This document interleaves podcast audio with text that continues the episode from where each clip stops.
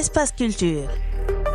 Une émission qui vous donne la parole. Bonjour chers auditeurs, ravi de vous retrouver à mon émission Espace Culture sur Div Radio 93.6 FM qui consiste à vous faire découvrir nos artistes. Aujourd'hui, je reçois un grand artiste peintre. Allons à sa découverte. Qui est Léopold Belgio? Alors, je suis né en 1936 dans un petit village des Ardennes belges, Louette-Saint-Denis. Donc, je suis un Ardennais, si vous voulez. Et je suis né dans une famille d'agriculteurs.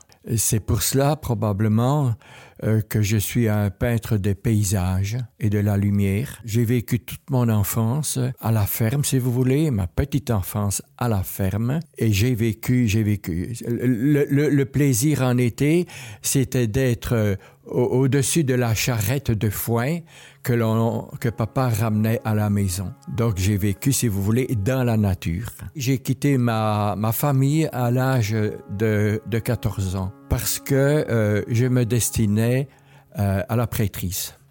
Euh, j'ai donc fait ma théologie et une partie de ma philosophie. J'ai en, enseigné pendant une quinzaine d'années comme instituteur et comme directeur d'école. Et dans l'enseignement, j'ai toujours été un homme de recherche, que je serai plus tard dans mon art. Mon souvenir le plus ancien, c'est que mon instituteur, alors que j'avais 7-8 ans, réalisait déjà des sous-verts avec mes dessins. Donc l'instituteur avait remarqué que parmi ses élèves, il y avait déjà un enfant qui savait dessiner et je me souviens très bien qu'il mettait au mur mes dessins. Comment est-ce qu'on peut vous classer figuratif, abstrait, moderne ou impressionniste? Il y a de l'impressionnisme, bien entendu, il y a de l'impressionnisme, mais il y, a, il, y a, il y a du Monet, si vous voulez. On pourrait me figurer plutôt dans les luministes la lumière, parce que je, bon, je suis appelé euh, le peintre de la lumière. Cette lumière, je, l'ai d'abord observée euh, dans la nature. Euh, voilà, lorsque j'étais dans ma famille, dans les champs, comment dirais-je, les, forêts, les arbres, les animaux, j'aimais la lumière, si vous voulez. Et ce sera cela euh, l'avenir de, de, mon art. Êtes-vous passé par euh, différentes étapes? Tout d'abord, j'ai été euh, extrêmement classique et, et, je peignais un peu comme les peintres anciens, disons assez sombres. Mes paysages étaient, étaient vraiment sombres. Progressivement, j'ai observé, j'ai regardé, j'ai été dans des musées, j'ai observé des maîtres anciens pour effectivement déterminer quelle serait ma démarche dans, dans, dans mon art, dans, dans ma peinture. Mais ma recherche était toujours la même, la lumière. Un critique d'art a écrit dans une des monographies me concernant, elle a eu cette phrase, c'était un professeur français qui a dit, le peintre Béja a cassé les couleurs sombres des siècles passés, à l'image de Turner. Il est évident que euh, les peintres anciens comme cela, euh, en préparant leur toile, ils peignaient même, euh, prenez un Rubens euh, ou euh, des gens comme cela, ils peignaient même sur des toiles sombres. Hein? Ils mettaient d'abord une couche de couleur noire sur la toile avant de, peindre, si vous voulez. Ils pensaient que ça, ça donnerait plus de lumière. Et un jour, eh bien, Turner, hein, qui a été professeur hein, de l'Académie à Londres, eh bien, il a voulu casser cela. Et, comme euh, Turner était vraiment le peintre des aquarelles, et une aquarelle, c'est sur papier blanc, elle se dit, mais pourquoi est-ce que ma toile ne serait pas blanche? Et donc, lui, il a fait des fonds de toile blancs. Et c'est comme cela que que ces tableaux sont reconnus, évidemment, comme des tableaux de lumière. Et c'est vrai que ben, c'est la même chose pour moi. La première chose que je fais, hein, c'est de mettre une couche blanche sur ma toile et je peins sur une toile blanche qui va retransparaître à travers toutes les autres couleurs. Et c'est comme ça que vous avez découvert votre style actuel alors? D'une façon fortuite d'ailleurs. J'étais avec mon épouse à Venise et nous nous promenions là dans Venise et à un moment donné, sur un mur, je vois une affiche. Je m'approche et je dis à mon épouse, oh là là, regarde un petit peu cette affiche, un simple papier, hein? euh, cette affiche, comme elle est très belle. Et je m'approche et je vois effectivement la reproduction d'un tableau de Turner, qui est le grand peintre de Venise. Immédiatement, je dis à mon épouse, mais voilà comment je veux peindre. Cette lumière-là, je viens de la découvrir. C'est l'avenir de, de, mon art. Inutile de vous dire que trois jours après, j'étais à Londres, devant les tableaux de Turner. Est-ce qu'il vous arrive de peindre sur un fond musical?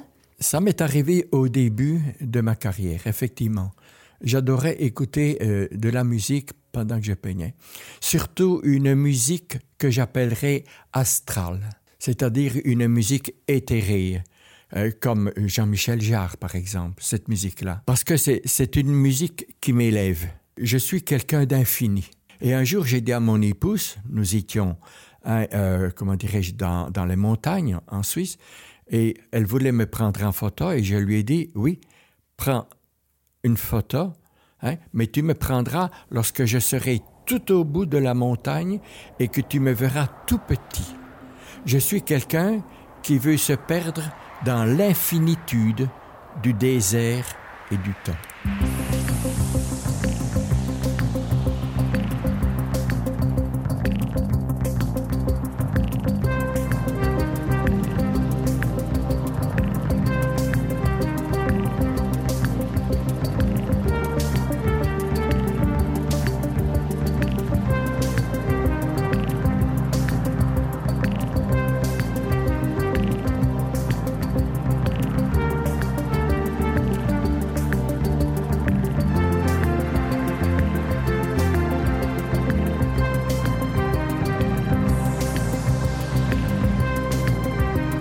Un jour j'ai vécu. Euh, nous sommes amis avec la princesse Léa et nous participons à, ces galas. Et un jour, nous sommes dans un gala de la princesse et je suis assis à côté de l'astronaute belge Dirk Frimut. Alors je l'ai interrogé et je lui ai dit, Dirk, dis-moi un petit peu, quand tu es monté là-haut, quelles sont les couleurs que tu as vues? Je voulais savoir quelles sont ces couleurs qu'il a pu observer. Et il m'a dit, quand nous partons, tu as la lumière que tu connais là ici maintenant. Et puis très rapidement, nous allons passer dans une couche de lumière toute jaune, mais franchement jaune. Nous passerons ensuite dans une couche toute rouge. Nous passerons dans une troisième couche qui sera toute noire. Et la quatrième couche, nous revenons dans la lumière du jour. Et c'était intéressant de savoir pourquoi cette couleur onirique dans le traitement de vos œuvres? J'ai besoin de l'infini. Et ce côté onirique, euh, disons, ça porte, euh, ça porte au romantisme, ça, ça, porte à la rêverie. Je vais mettre sur une couleur jaune, je vais, quand elle sera sèche, je mettrai une très très très fine couche bleutée comme cela qui va me donner une autre nuance. Toutes ces délicatesses-là, c'est vraiment mon art. ces couleurs que je mets sur mes tableaux, je, les vis. Je les vis, je, les regarde et je les observe et je les vis. C'est comme cela que je peux dire à mon épouse, lorsqu'on est en, voiture par exemple, je peux lui dire, hein, eh bien, arrêtons-nous.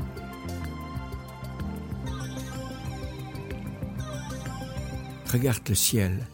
Tu vois là, il y a du jaune qui vient manger le bleu. Ce sera sur mon prochain tableau, cette nuance que je viens de voir. Je vais l'observer, voyez-vous. Et un jour, je vous raconte une histoire que j'ai vécue aussi. Une dame vient dans ma galerie. Elle adore un tableau qui est dans ma galerie. Mais elle me dit, je connais très bien cet endroit-là où vous avez été réalisé le tableau. Mais monsieur Béja, j'ai jamais vu cette lumière à cet endroit. Ça n'existe pas, dit-elle. C'est étonnant de le voir sur votre tableau. Madame, allez vers le mois de mai, vers 4-5 heures de l'après-midi, exactement à cet endroit-là, et vous viendrez me retrouver après. Elle est venue me retrouver par après. Elle m'a dit, Monsieur Béja, j'ai vu votre lumière à cet endroit-là. C'est cela l'artiste, l'artiste peintre. Il observe, il regarde, il a une mémoire visuelle des couleurs.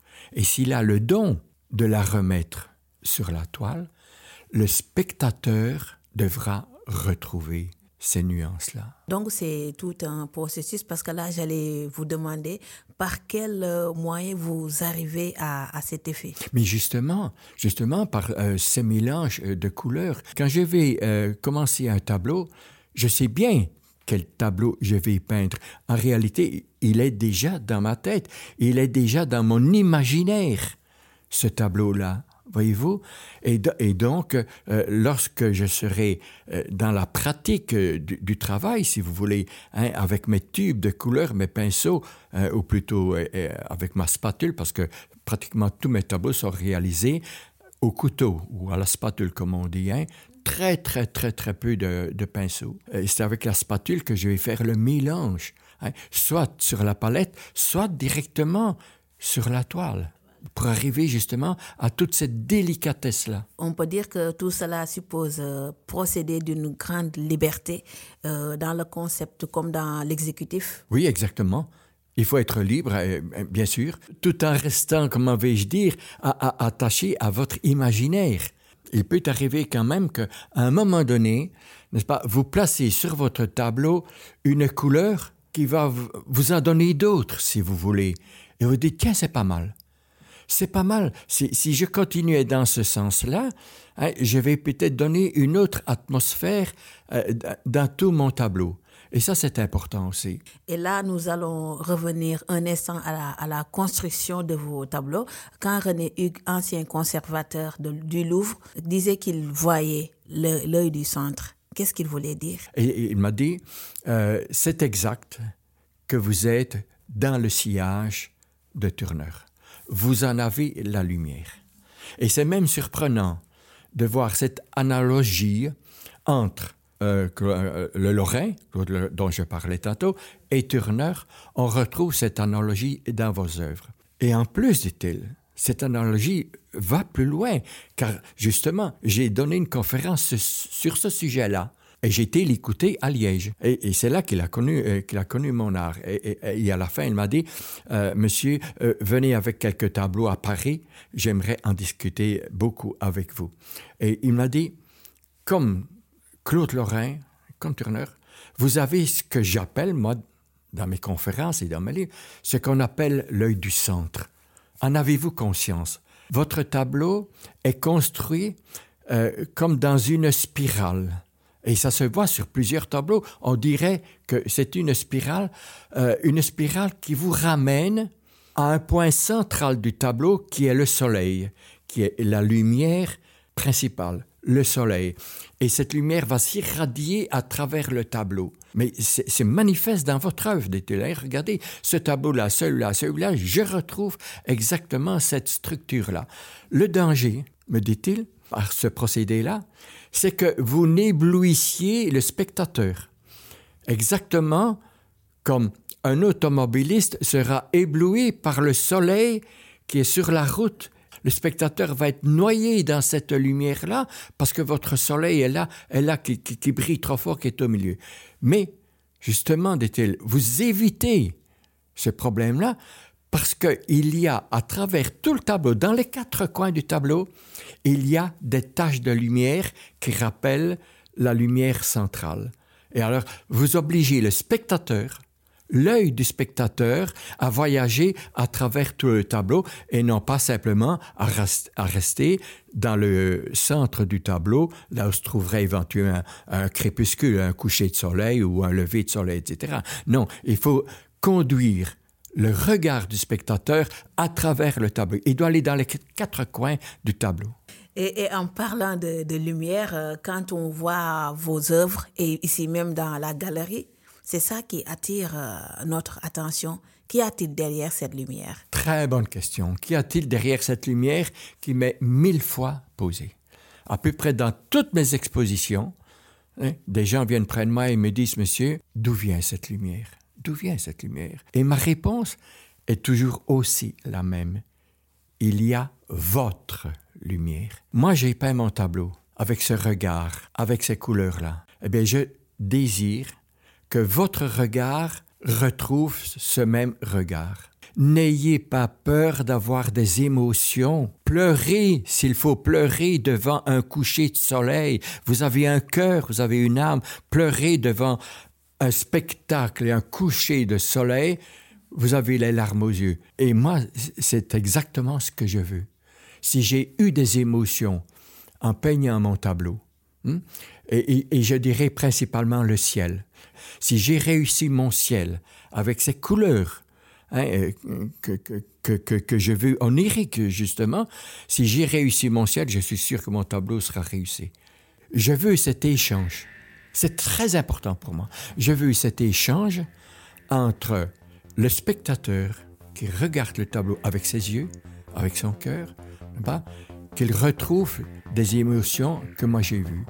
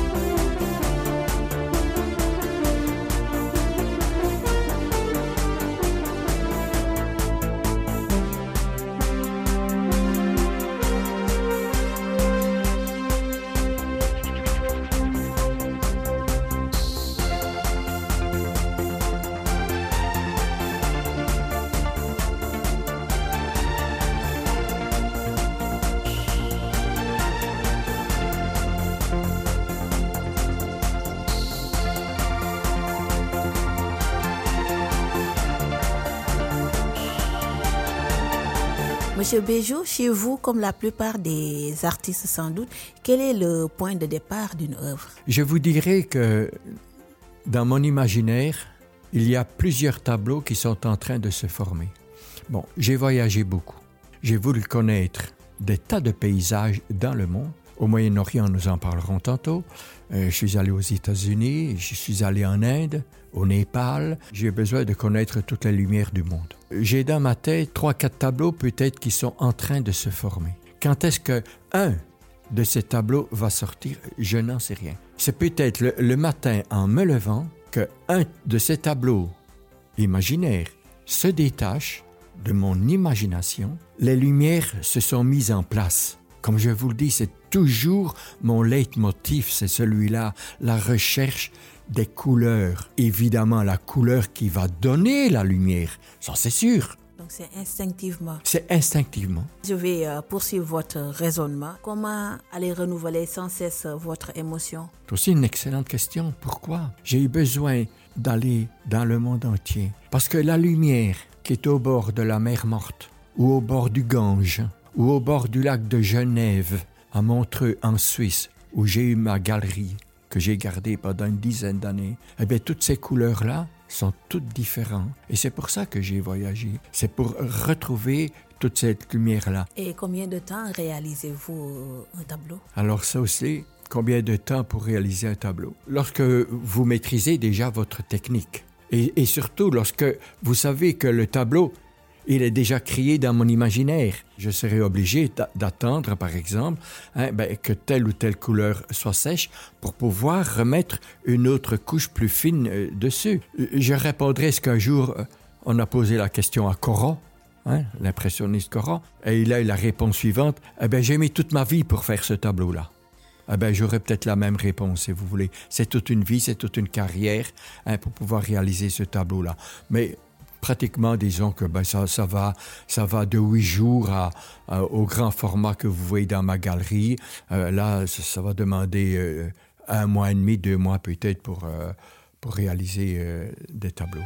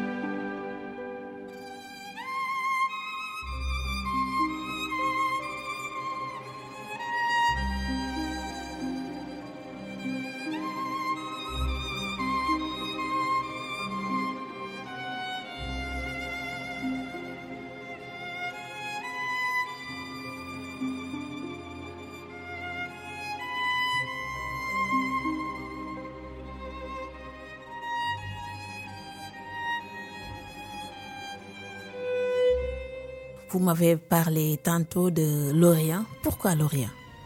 Je ne sais pas. Euh, pourquoi ai-je la fibre orientale? Personne dans ma famille n'a été en Orient. Personne. Et c'est un jour que je me suis dit, mais il y a d'autres lumières par là. Et puisque tu recherches toutes les lumières, pourquoi n'irais-tu pas les voir, les découvrir? Alors je suis allé trouver l'ambassadeur du Maroc, M. Septi. Adorable monsieur et son épouse. hein. On est devenus très amis par la suite. J'ai été lui expliquer que j'étais un artiste peintre et que je voulais découvrir les lumières euh, orientales. Et au bout d'une heure, il me dit Monsieur Béja, ce n'est plus vous qui me demandez pour aller en Orient, c'est moi qui vous invite au Maroc. Et j'y suis allé une première fois, une deuxième fois, une troisième fois.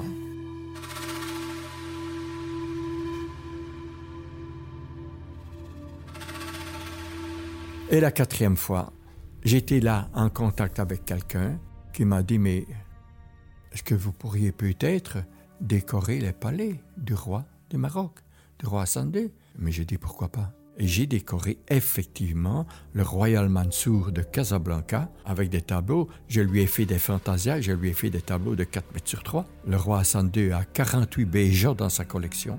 Et lorsque je suis euh, revenu donc euh, de tous ces voyages, j'ai reçu une lettre euh, du directeur de la Ligue des États arabes à Bruxelles, M. Koutmani, Edar Koutmani. Nous apprenons et nous avons connaissance de ce que vous réalisez au Maroc. Nous en avons discuté. Tous les ambassadeurs vous invitent à visiter son pays. Et donc vous allez commencer par tel, tel, tel pays. En réalité, j'avais 17 pays à visiter. J'étais en- au Maroc, en Mauritanie, en Égypte, euh, au Yémen, euh, au Liban. Euh, Je pars un mois ou deux avec l'ambassadeur. Je visite le pays dans tous les sens. Tout, tout m'est offert, tout m'est montré. Ce que j'ai envie de voir, on me dit, allez là au, bout, au bout, là, euh, euh, dans, dans le nord euh, euh, de la Syrie, allez, allez voir, allez à Alep, allez voir, etc. Au Maroc, allez à Ouarzazate, allez à Zagora, vous allez voir d'autres lumières, allez à Tanger, etc. Voyez-vous? Eh bien, j'ai voyagé dans tous ces pays-là.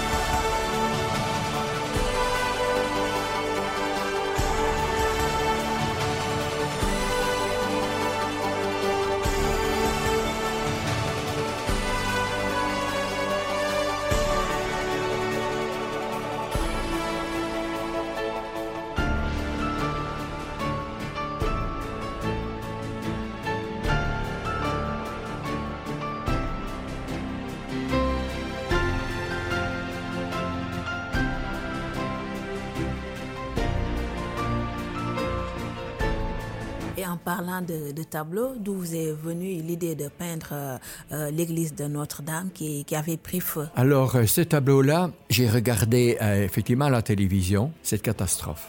Été frappé par ces images-là. Et immédiatement, j'ai revu une autre image que je connaissais bien. C'est un tableau de Turner qui a peint en 1860, je pense, l'incendie du Parlement de Londres. Il a été sur place pour réaliser ce tableau. C'est un tableau, c'est un, c'est chef-d'œuvre de Turner, l'incendie du Parlement de Londres.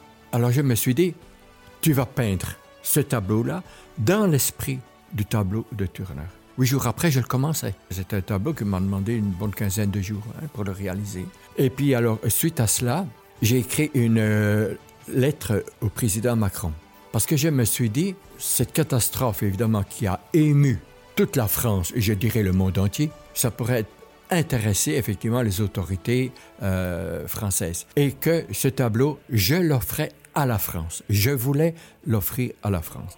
Et le président m'a répondu, merci vraiment pour cette initiative. Il est évident que euh, nous acceptons cette œuvre euh, en France. Et ce tableau est toujours chez moi parce que il a été retardé par la pandémie.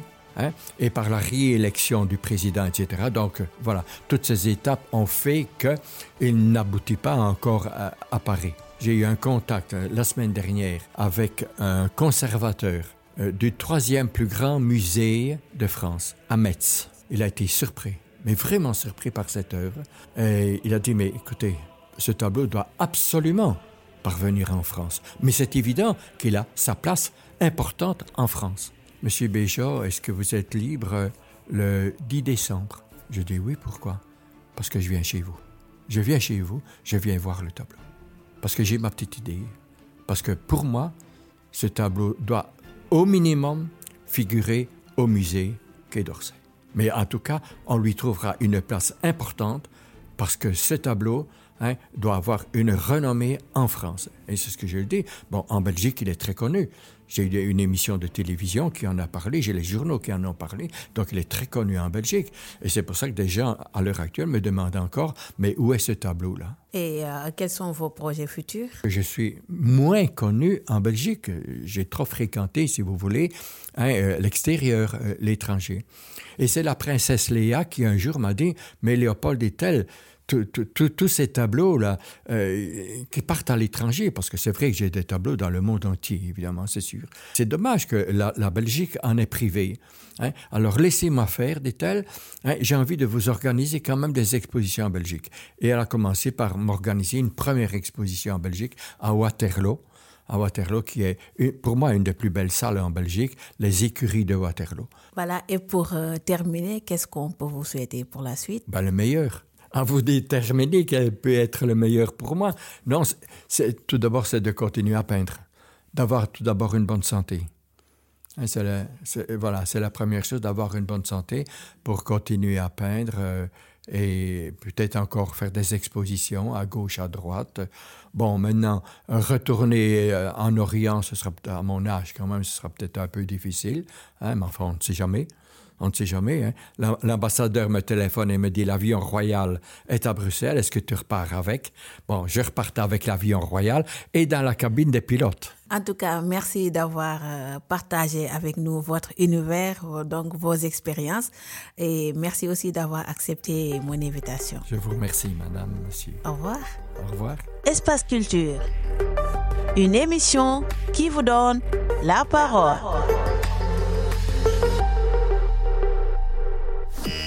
Partout dans le monde, vous écoutez Div Radio. La parole est à vous.